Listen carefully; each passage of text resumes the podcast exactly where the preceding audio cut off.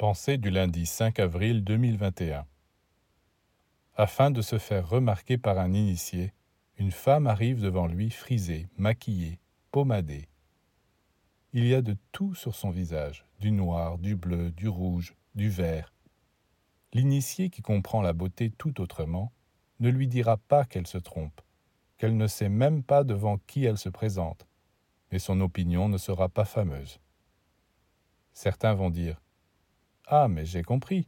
Désormais, c'est en guenille que j'irai voir un initié. Eh bien, vous ferez comme cet Athénien orgueilleux qui, pour gagner l'estime de Socrate, s'était habillé en haillon.